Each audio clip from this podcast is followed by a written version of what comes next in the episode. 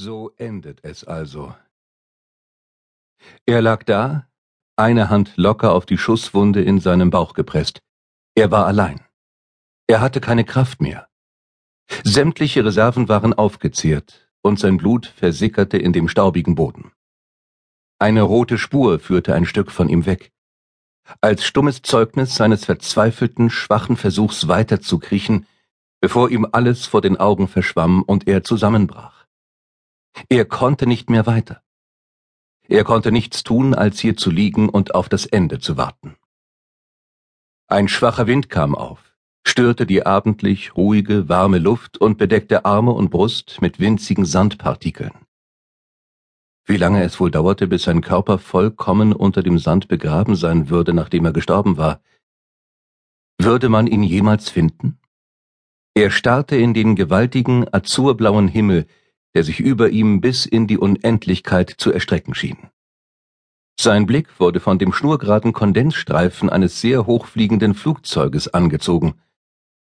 Um ihn herum reflektierten die Wüstendünen das letzte Sonnenlicht, schienen förmlich zu glühen. Es war ein guter Platz zum Sterben. Männern wie ihm war ohnehin kein hohes Alter beschieden, und sie starben auch nicht friedlich im Schlaf, im Schoß der Familie. Sie hatten sich für ein anderes Leben entschieden, und sie würden dafür nicht belohnt werden. Weißt du, was dein Problem ist, Ryan? Du bist ein guter Mensch. Hatte sie recht gehabt? Konnte er aufrichtig auf sein Leben zurückblicken und dann behaupten, er wäre ein guter Mensch gewesen? Er hatte Fehler gemacht, hatte Dinge getan, die er gern ungeschehen machen würde, und doch war seine letzte Handlung von Vertrauen und Mitgefühl geprägt gewesen. Genau das war der Grund, warum er hier lag und verblutete. Das war seine letzte Belohnung. Ein leises, rhythmisches Pochen übertönte das schwache Seufzen des Windes.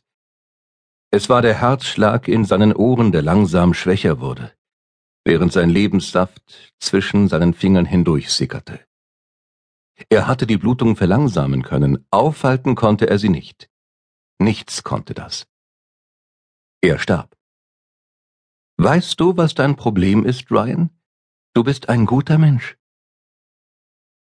Wie auch immer er gelebt haben mochte, in diesem Moment wusste er, dass er als guter Mann sterben würde. Das musste doch irgendeinen Wert haben. Ein schwaches Lächeln überzog sein Gesicht, als das Pochen zu einem Wummern anschwoll. Er schloss die Augen und ergab sich der wachsenden Dunkelheit, die die Welt um ihn herum erfüllte. Teil 1 Befreiung. Konfrontiert sie mit Auslöschung, dann werden sie überleben. Stoßt sie in eine tödliche Situation, dann werden sie leben. Geraten Menschen in Gefahr, sind sie fähig, um den Sieg zu ringen. Sun Tzu. Die Kunst des Krieges. 1 Sieben Tage zuvor. Mosul, Irak na los doch, fahr endlich! Nasser Alawi drückte frustriert auf die Hupe. Doch auch das brachte die rostige, klapprige weiße Limousine vor ihm nicht dazu, schneller zu fahren. Aus dem scheppernden Auspuff stieg eine graue Abgaswolke, als der Fahrer den Motor aufheulen ließ. Wie Alawi versuchte auch er vergeblich, sich den Weg durch die Menschenmassen in den engen Gassen zu bahnen. Sie näherten sich einem der Straßenmärkte, die es überall in der Stadt gab. Hier war der Verkehr immer besonders dicht. Uralte Steinhäuser, geschmückt mit Satellitenschüsseln und dicht behängten Wäscheleinen, neigten sich in einem gefährlichen Winkel zur Straße hin, als wollten sie jeden Moment zusammenbrechen. Alawi lehnte sich zurück und wischte sich mit dem Unterarm über die Stirn. Ihm war heiß und er fühlte sich nicht wohl. Sein offenes Hemd war bereits durchgeschwitzt.